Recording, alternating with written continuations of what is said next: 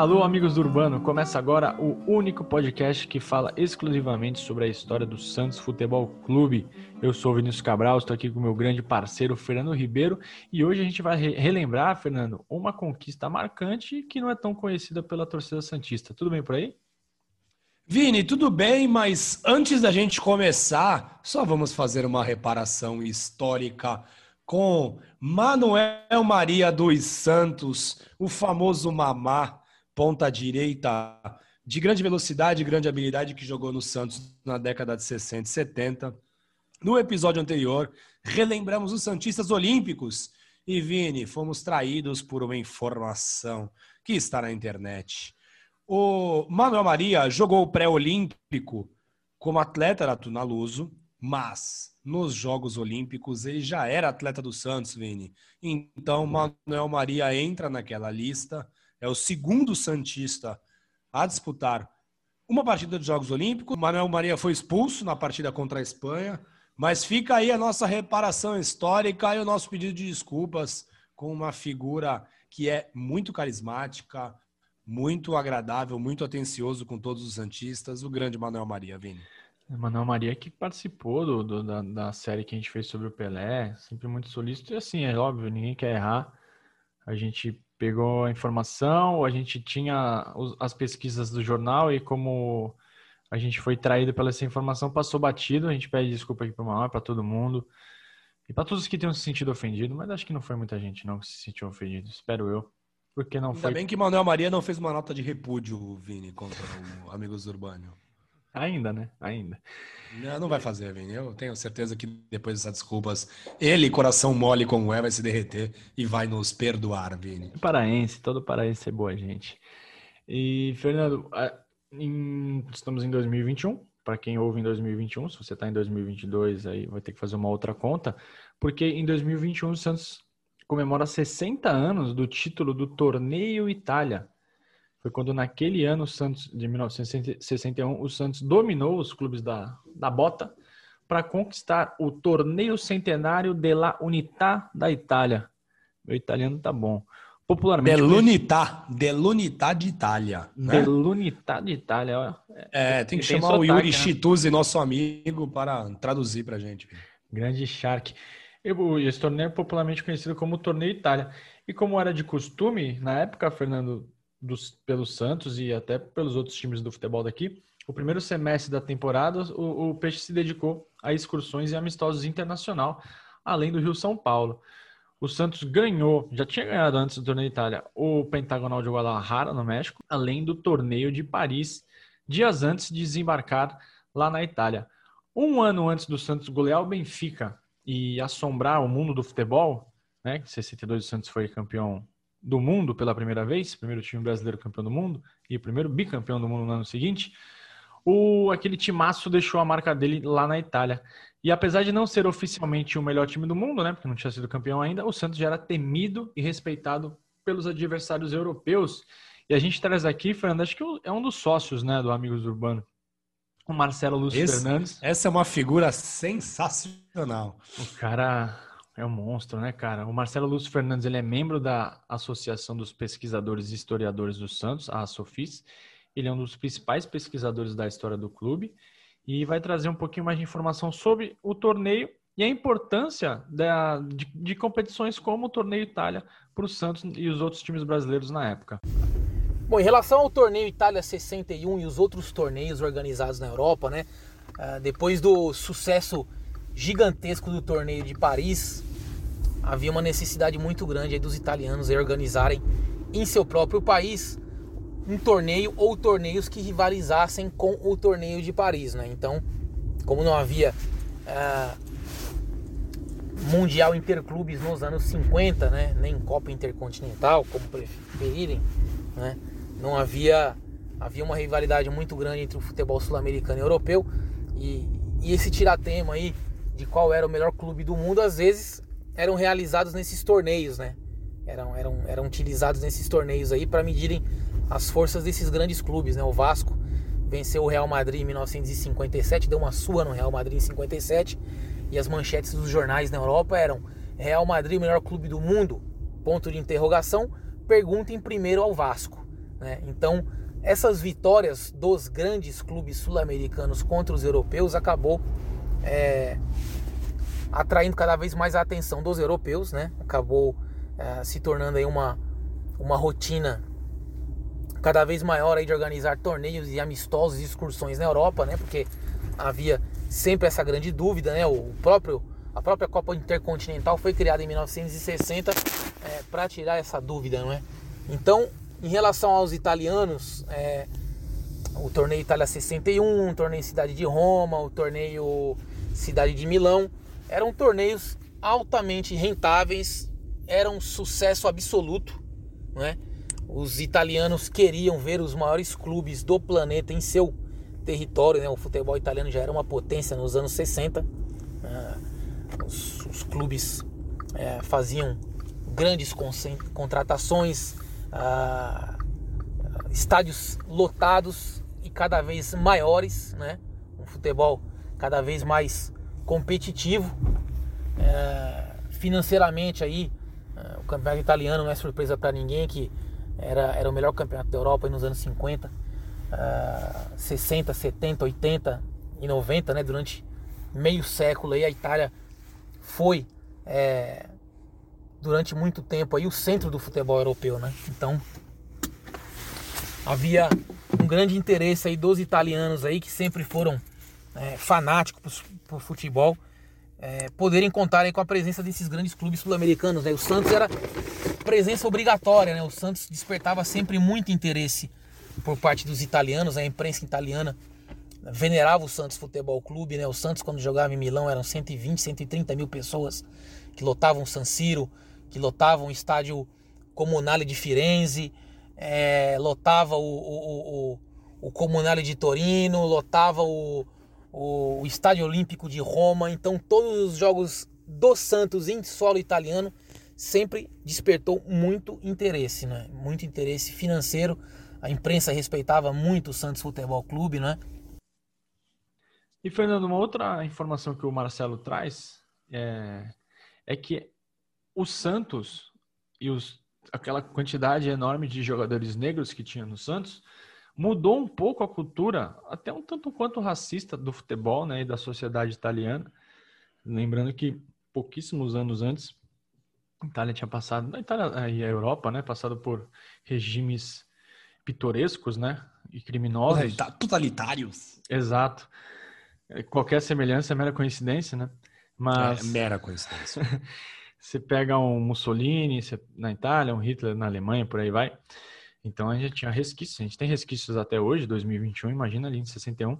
E com a quantidade de jogadores negros como Pelé, Coutinho, é, Dorval, Mengalvio e tantos outros, Lima, e mais para frente Edu, etc., mudaram um pouco essa cultura presente por lá.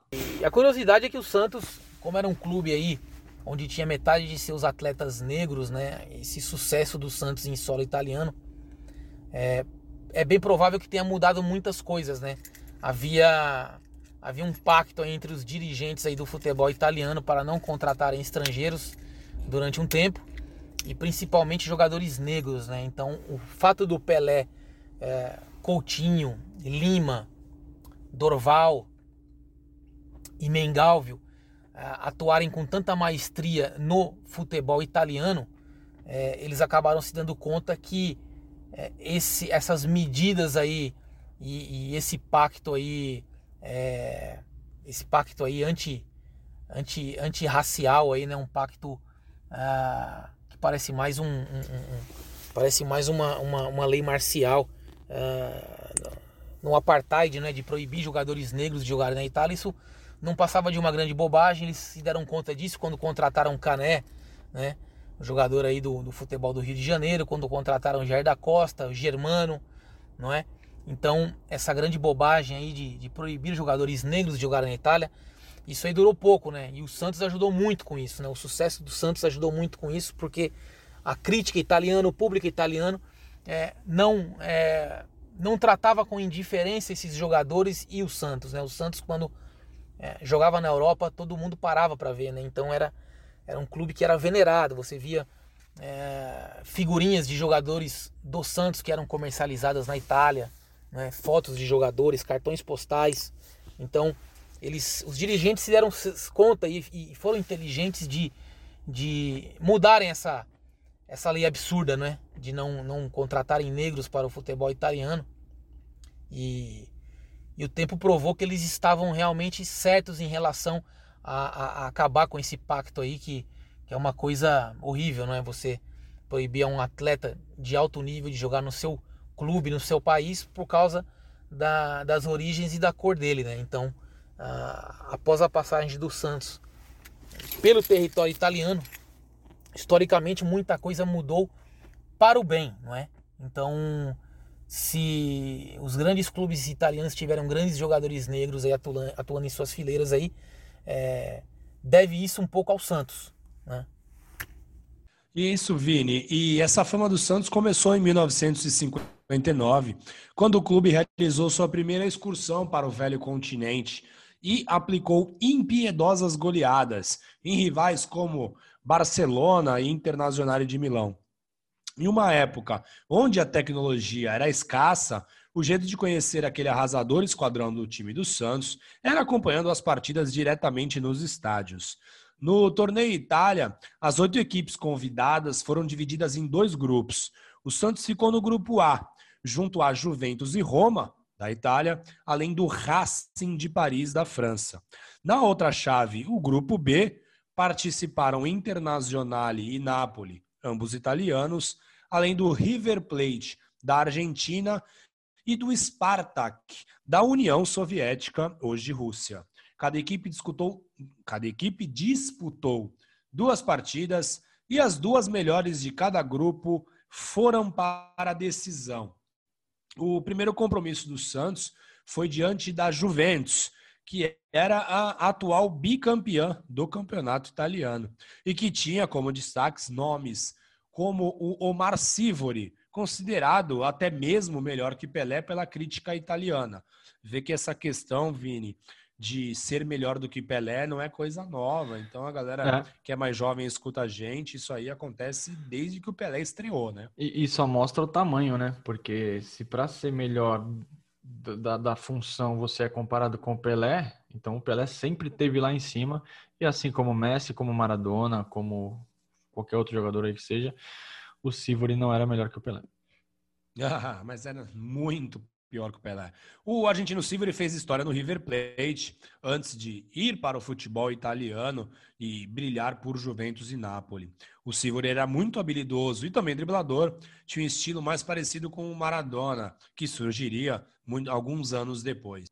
Mas Sivori era reconhecidamente um craque, então aos fãs do Sivori, ser pior do que o Pelé não é nenhum demérito para esse jogador mais de 60 mil pessoas compareceram ao estádio Comunale, em Turim, e viram o Santos vencer por 2 a 0, com autoridade, gols marcados por Pelé e Dorval. O primeiro tempo foi marcado pelo equilíbrio e nervosismo das duas equipes, preocupadas em conquistar um bom resultado já na primeira rodada, afinal de contas, eram apenas duas partidas para cada time.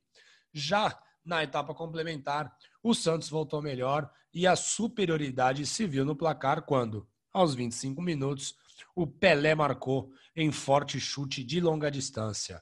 O Dorval ampliou, faltando três minutos para o fim, após receber uma assistência de Pelé.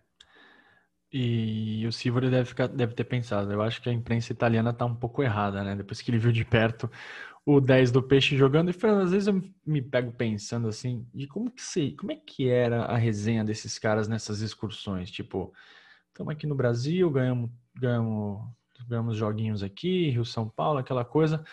Embora para a Europa, pegar aquele cintura dura. Será que os caras iam, meu, hoje eu vou fazer isso, hoje eu vou fazer aquilo, precisamos ganhar para mostrar para eles que a gente é melhor? Lembrando que o Brasil tinha ganhado uma Copa do Mundo três anos antes, né? Ganharia uma um ano depois. Estamos falando especificamente de 61 agora. Como é que seria, cara, a resenha desses caras? A gente já falou com eles algumas vezes, né? Teve oportunidade de falar com Coutinho, com Pelé, com Lima, com Mengalve, com Dorval, com, com Pelé por e-mail, tá? que a gente fala falando é. com Pelé, o Pelé tá no WhatsApp aqui. Mas com os outros a gente é. tem até uma relação, pô, a gente tem contato com os caras, já falamos algumas vezes com eles. A gente nunca, eu não lembro de ter perguntado isso.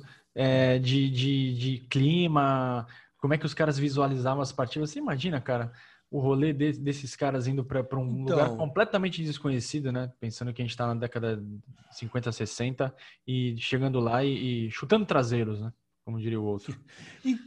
Então, Vini, é, alguns jogadores respeitavam demais essas equipes, né?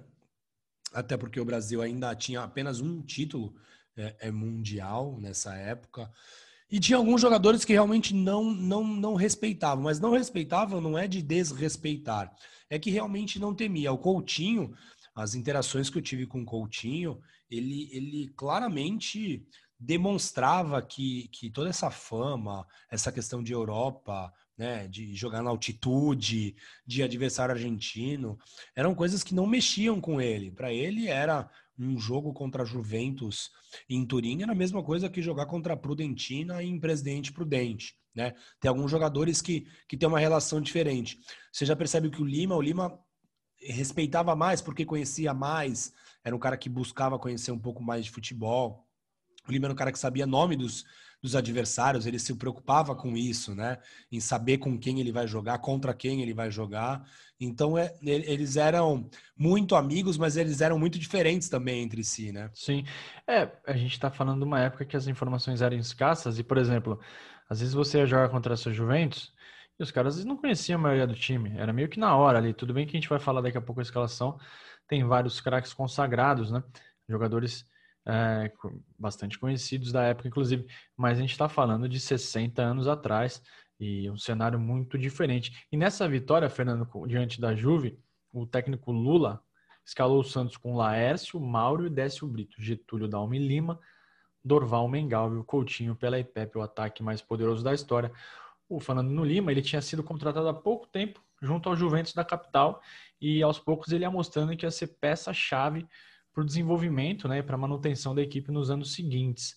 Já o técnico Carlo Parola, da Juve, mandou seu time a campo com Vavassori, Servato, Colombo, Leon, Leontini ou Leoncini, como queiram, Sarti, Emoli, Mora, Charles, Nicole, Sivori e Statini.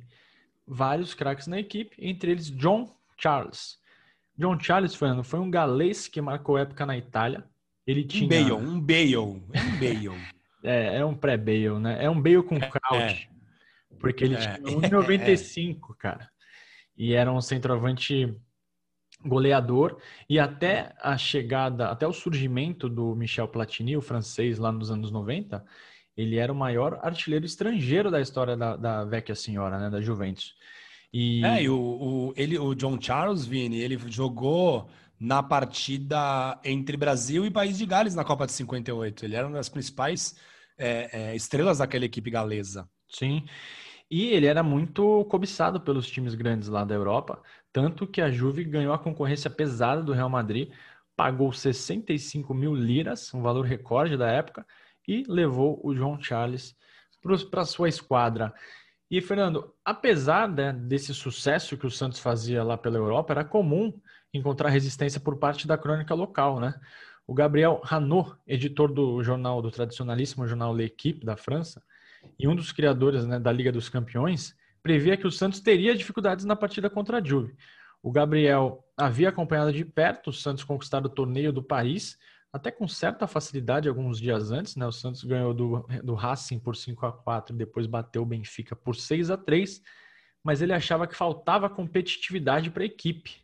Será que a, a, opinião dele mudou ali um, dois anos depois, hein? Fica aí a, a indagação. Cadê você, Gabriel Anu?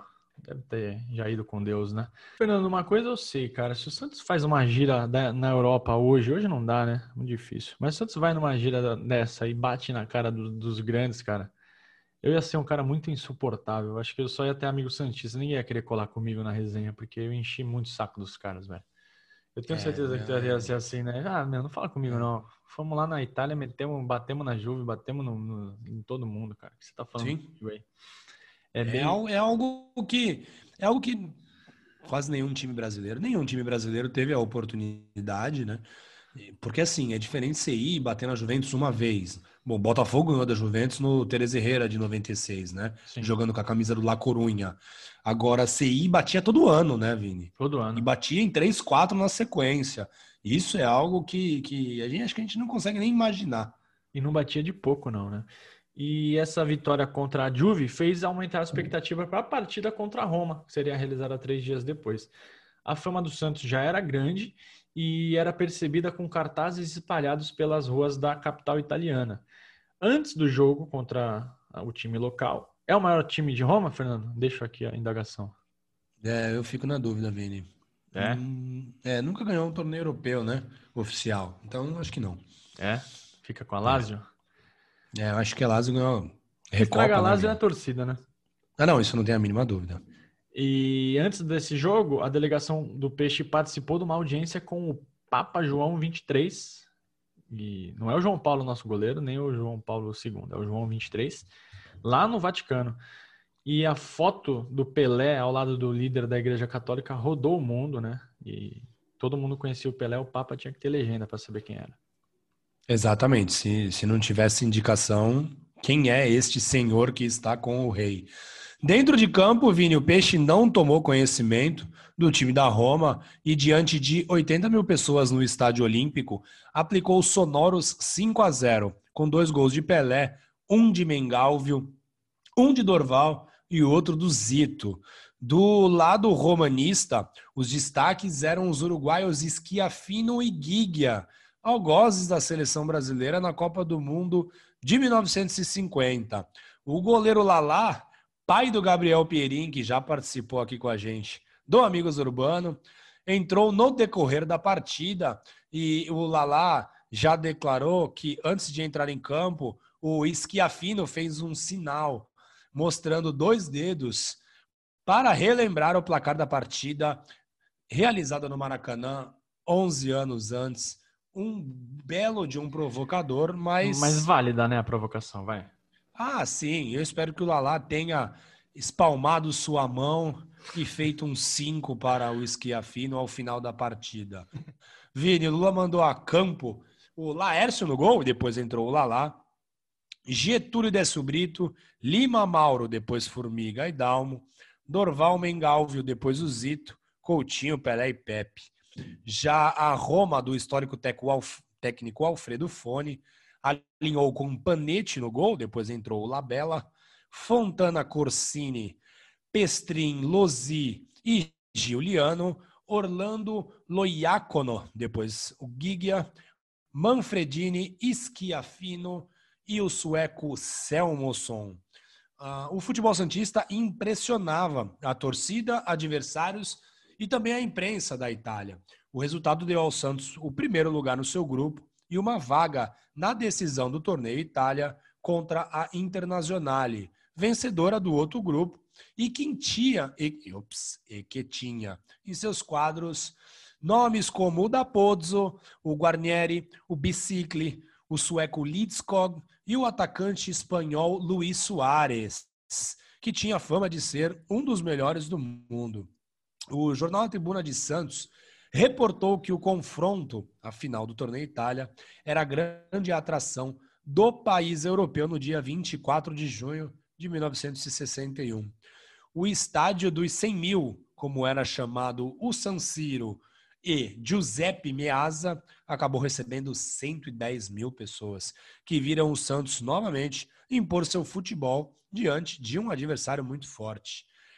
Para a decisão do torneio Itália, o técnico Lula escalou Laércio no gol, Mauro Décio Brito, Getúlio Dalmo e Lima, Dorval, Mengalvio, Coutinho, Pelé e Pepe. O Zito entrou depois no lugar do Mengalvio.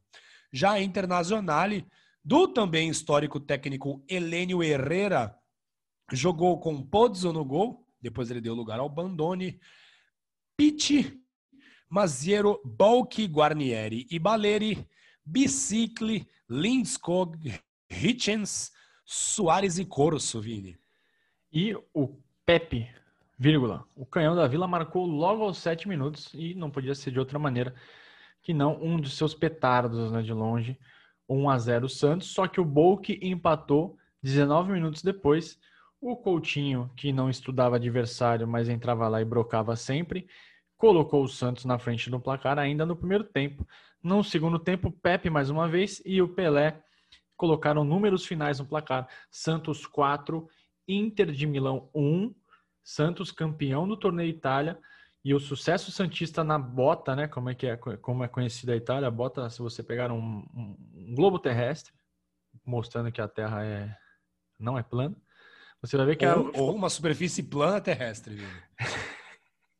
Temos ouvintes de todas as ideologias. De todas né? as crenças, né? Exatamente. Ah, mas se o cara é terraplanista, ele que vai ouvir outro podcast, né, cara? Se você pegar um A4 terrestre, pronto. Não, cara, já fica o recado. Se você é terraplanista, vai ouvir outra coisa. Não, não, não. Não, não, a gente, a gente, a gente, nossa audiência. A gente aceita todo mundo, é isso? Quase todo mundo, né? Todo mundo não, é isso quase aí. todo mundo. É, você vai ver que o, o, mapa da Itália lembra uma bota. É, e aí o, o, sucesso do peixe por lá fez os críticos se curvarem ao futebol do Santos, né?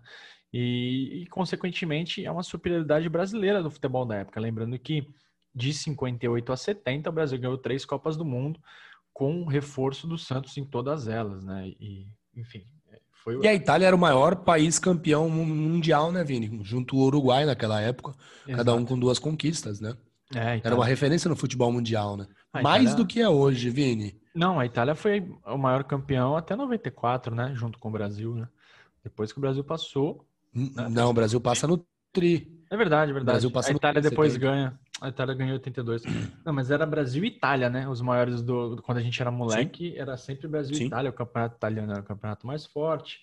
E, e aos poucos isso foi mudando de mão, né? A Alemanha, no, no âmbito de seleções, acabou passando a Itália, depois a Itália. Não, a Alemanha não passou. A Itália passou, fez quatro títulos, né?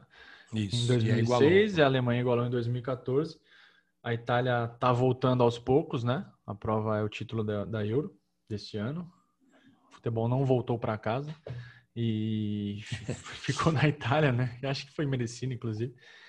Enfim, essa superioridade se refletiu nas Copas do Mundo, né? E a gente pode, a gente precisa um dia parar e pensar, Fernando, que a gente até vou viajando agora, hein, gente? Permissão para viajar.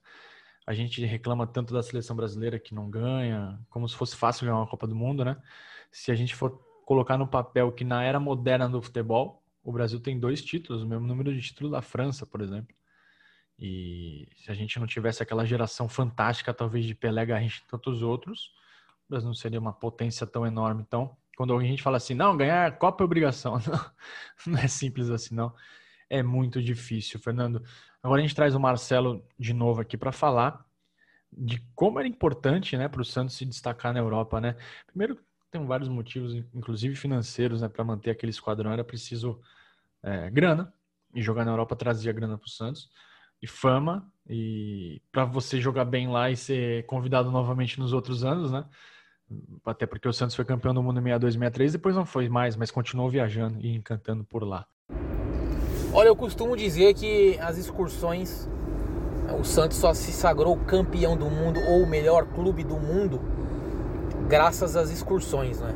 Então, o Santos demorou muitos anos para é, sair do Brasil, né? Cair na estrada e fazer uma excursão internacional. É, durante alguns anos aí recebeu convites aí da Europa, do México e só foi realizar a sua primeira excursão em 1954 na Argentina, né? Então nessa excursão argentina aí de 54 e, e posteriormente na excursão peruana de 55, ah, os diretores do Santos começaram a se dar conta que essas excursões eram rentáveis e eram mais do que necessárias, né?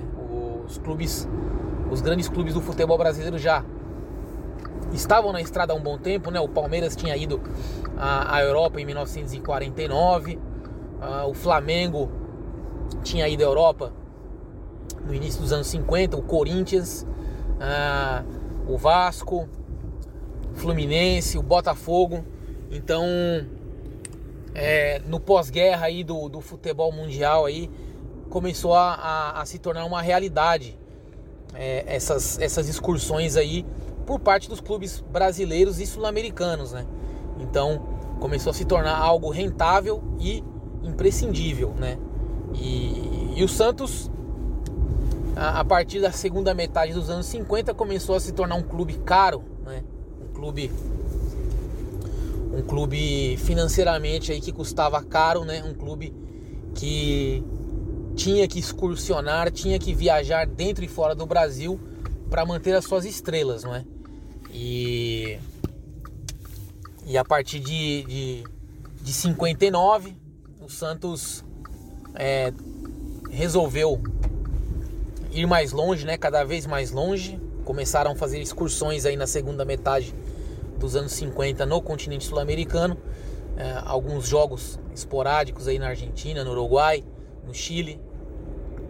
Mas é, começaram a cair para valer na estrada mesmo a partir de 59, né? Depois da, da Copa do Mundo de 58, uh, ah, o mundo todo queria ver Pelé companhia, né? Então uh, a presença de Pelé é, era exigida cada vez mais, né? Apesar do Santos nas excursões iniciais ganhar uma quantia, ganhar quantias financeiras importantíssimas, mas é, mesmo assim ser muitas vezes enganado por empresários, aventureiros, né? O Santos é, nas excursões aí de 59 e 60, ao invés de fazer conexões no continente europeu de avião, fazia várias conexões de trem, é, roteiros que eram mudados em cima da hora, é, adversários e jogos que eram remarcados. Uh, o Santos às vezes se hospedava em hotéis de uma estrela, duas estrelas, ao invés de estar hospedado em hotéis de três, quatro e cinco, como era prometido. Então, o Santos era, era uma, um, um visitante cada vez mais é, exigido aí em solo europeu, né? Então, uh, os, os dirigentes europeus e os clubes europeus cada vez mais queriam é, esse intercâmbio, né? Porque eles não eram nada bobos, né? Quando vinham os clubes brasileiros e uruguaios, argentinos jogar em solo europeu, eles, é, além de é, ser uma maneira interessante aí de, de, de, conseguirem renda, de lotarem os estádios aí, né? Também era uma maneira desses clubes conseguirem aí é, engajar alguns talentos, né? A gente citou aqui, Fernando, diversos craques e técnicos que fizeram a história e disputaram o torneio Itália. Uma curiosidade que o Del Vecchio, eterno menino da Vila, jogou nesse campeonato pelo Napoli. Isso dá um pouco mais da medida de quão forte era o torneio, né? E a gente tem que ler até hoje que o Santos jogava contra pedreiro, caseiro, farmacêutico, sei lá. É, o Del... né? É, o Delvec que se destacou muito no título de 55, né? Um dos meninos da Vila que subiram junto ao Lula. Delvecchio jogou na base junto com o Pepe, né? Fizeram dupla de ataque nos juvenis, nos juniores e também no profissional. Foi pro futebol italiano, jogou no, inicialmente no Verona, depois passou pelo Milan, jogou no Napoli. Então, o futebol italiano já tinha, né, diferente de outras ligas, um grande investimento. Muitos jogadores não iam para a Itália porque eles tinham que, na época, abdicar de suas seleções, né, ao sair do seu país de origem. Mas os principais jogadores do futebol mundial que se transferiam geralmente iam para o futebol italiano. Dificilmente um jogador é, uruguaio ia, ia sueco ia para a Inglaterra, ia para a Alemanha. Geralmente os destinos era futebol italiano ou Barcelona e Real Madrid. Será que o Del Vecchio jogava aquela que o Oscar sempre falava, que abriu mão da NBA para jogar na seleção? O Oscar sempre lançava essa, né? Mas na verdade não é muito, não é muito, não é muito assim não a história. Então, é. O draft do Monsanto é um pouco diferente.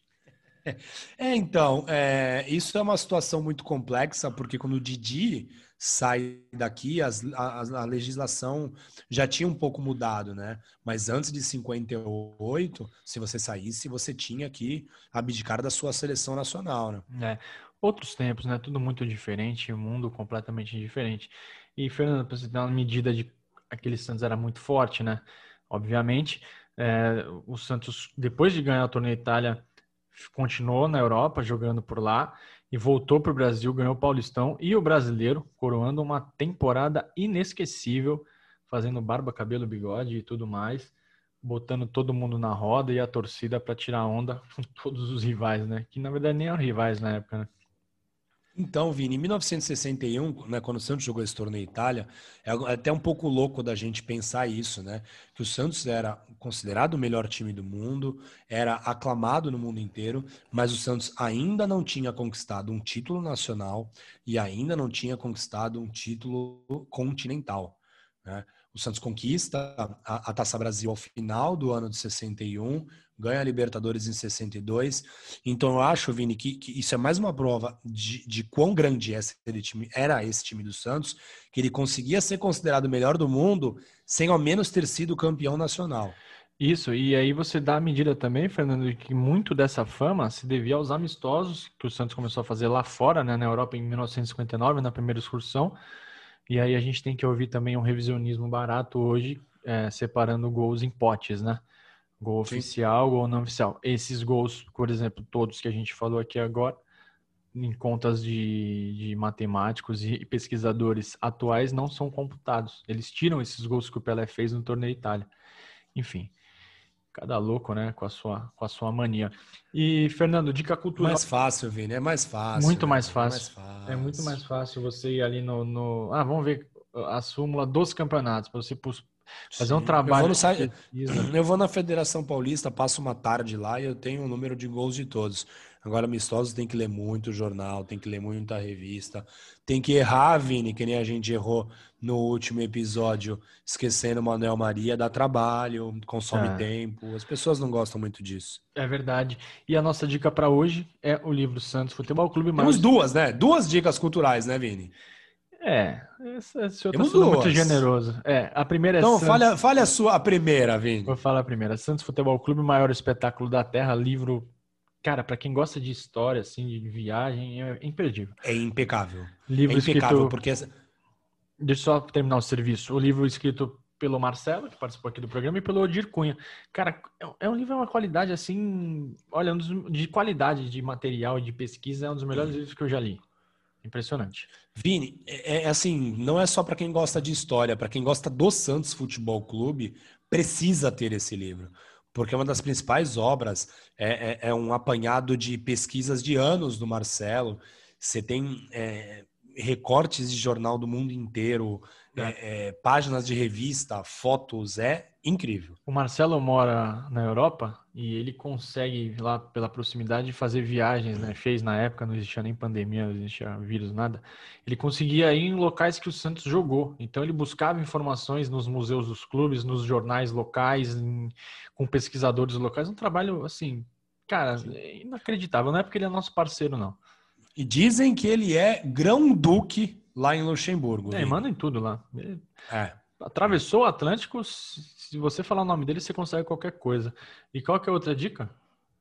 A outra dica, Vini, é a edição. Na verdade, você tem que comprar agora para poder receber em setembro. Então, ao longo do mês de agosto, está à venda a Santos Box, que vai ser entregue no mês de setembro.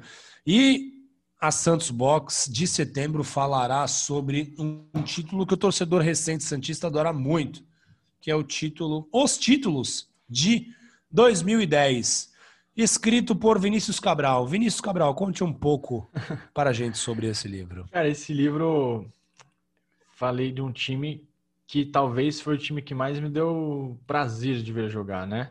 Não é o que me deu mais alegria, nem o que eu mais gosto, mas é o time que eu mais gostei de acompanhar do Santos, porque, cara, era um Neymar voando, enfim, todos os outros, né? Ganso, Robinho, André, toda aquela galera, Aruca, enfim. E foi, foi bem bacana escrever esse livro. Tem, fui atrás de todos eles. É, alguns não quiseram falar, acho que o Neymar não quis interromper suas férias, seus compromissos para falar comigo, menino Ney perdeu, poderia ter a chance de falar comigo, né? Não é qualquer um, consegue. É. Agora, só quando você escrever sobre Libertadores. Né? Exato, né? exato. Ou na volta dele ao Santos, né? Eventualmente. É, mas, cara. Se for campeão, senão você não vai fazer um livro, né, Vini? Ah, depende. Se ele não for campeão na volta, não vai ter livro. Não, ah. não vai ter. Você tem que ser campeão. É. E de título que ele não conquistou ainda, de preferência. Brasileiro e é, mundial. O... E a gente falou, eu falei também, falando com muita gente que jogou nesse time, com Arouca, falei com Dracena, falei com o Léo, falei com o Marquinhos, que foi extremamente importante para esse time, falei com o Rodrigo Mancha, que é um cara que a gente, muita gente ficou marcado para ele aquele lance dele Santos e Grêmio ele socando o banco de reservas, mas era um cara que teve uma importância maior do que as pessoas imaginam para aquele time. Falei com o Dorival Júnior, contou sobre aquela equipe. Falei com o Jameli, que era um dos gerentes da equipe. Falei com adversários, jornalistas santistas. Acho que é, você pode conferir como ficou e se você gostou, você dá, você dá esse toque lá na rede social. E a Santos Box do mês de julho é sua, né, Fernando? Eu li o livro 1984 numa, numa vez só. Fernando contou o livro do time do time campeão paulista de 84, uma conquista na bola, na garra e na coragem, a história do título paulista de 84. Então a gente marcou presença na Santos Box. A gente está movimentando aí, Fernando, essa indústria. Queremos cada vez mais, né? Ah, Vini, é bem prazeroso escrever para Santos Box. É um projeto bem legal que envolve tudo que a gente gosta, né? Literatura, história do futebol e Santos Futebol Clube. E aguardem, vá lá, www.santosbox.com.br, garanta a sua edição de setembro, o segundo livro escrito por Vinícius Cabral. Verdade. Eu não li o livro ainda, tá, gente? Não. É, é, é, é guardado as sete chaves, então nem eu nem tive eu. acesso a esse material, mas já garanti a minha Santos Box, assim eu vou ter a oportunidade de poder ler essa. relembrar 2010. Temos episódio aqui no Amigos do Urbano sobre 2010. Já pode, pessoal, e vai lá no feed, escuta, mas garanta a sua Santos Box, porque depois vai ser difícil conseguir comprar, viu?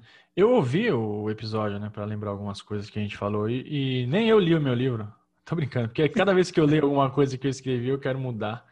Então, então eu, leio, eu é leio revisar, mais, né? Eu leio para revisar e olhe lá, porque texto é uma coisa complicada e toda hora eu falo, não, dá para melhorar, isso tá melhor aqui, não sai do lugar. Então tá aí a dica. Ainda dá para comprar o de 84? Vini, acho que tem que assinar o Santos Box, entrar em contato com eles. Mas dá, quem quer consegue, né? É, quem quer, é, consegue. Quem consegue. E o Fernando vai, já disse aqui, o Fernando vai fazer uma tarde de autógrafo para todo mundo que tem o livro de 84 pode cobrar isso da gente lá no arroba Amigos do Urbano, no, tanto no Twitter quanto no Instagram, ou por e-mail, amigosdourbano.gmail.com. E para ouvir a gente, a gente está nos principais agregadores de podcast e também no YouTube. Fernando, voltamos daqui a duas semanas com uma história, essa história, para quem tem mais ou menos 30 e poucos anos aqui na cidade, a galera vai, vai pirar. Você quer dar um spoilerzinho ou deixa quieto? Vini, o único spoiler que a gente pode dar é que daqui a 15 dias voltaremos para relembrar uma remontada. É, não foi bem uma remontada, né? Ah, foi, foi porque. Não, foi remontada de sentimento, sim, mas no placar não, né?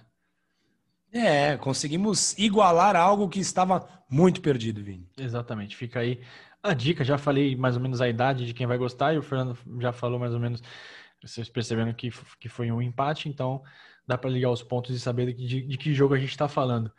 Valeu, Fernando, valeu, galera, e até a próxima. Valeu, Vini, valeu, pessoal. Tchau, tchau.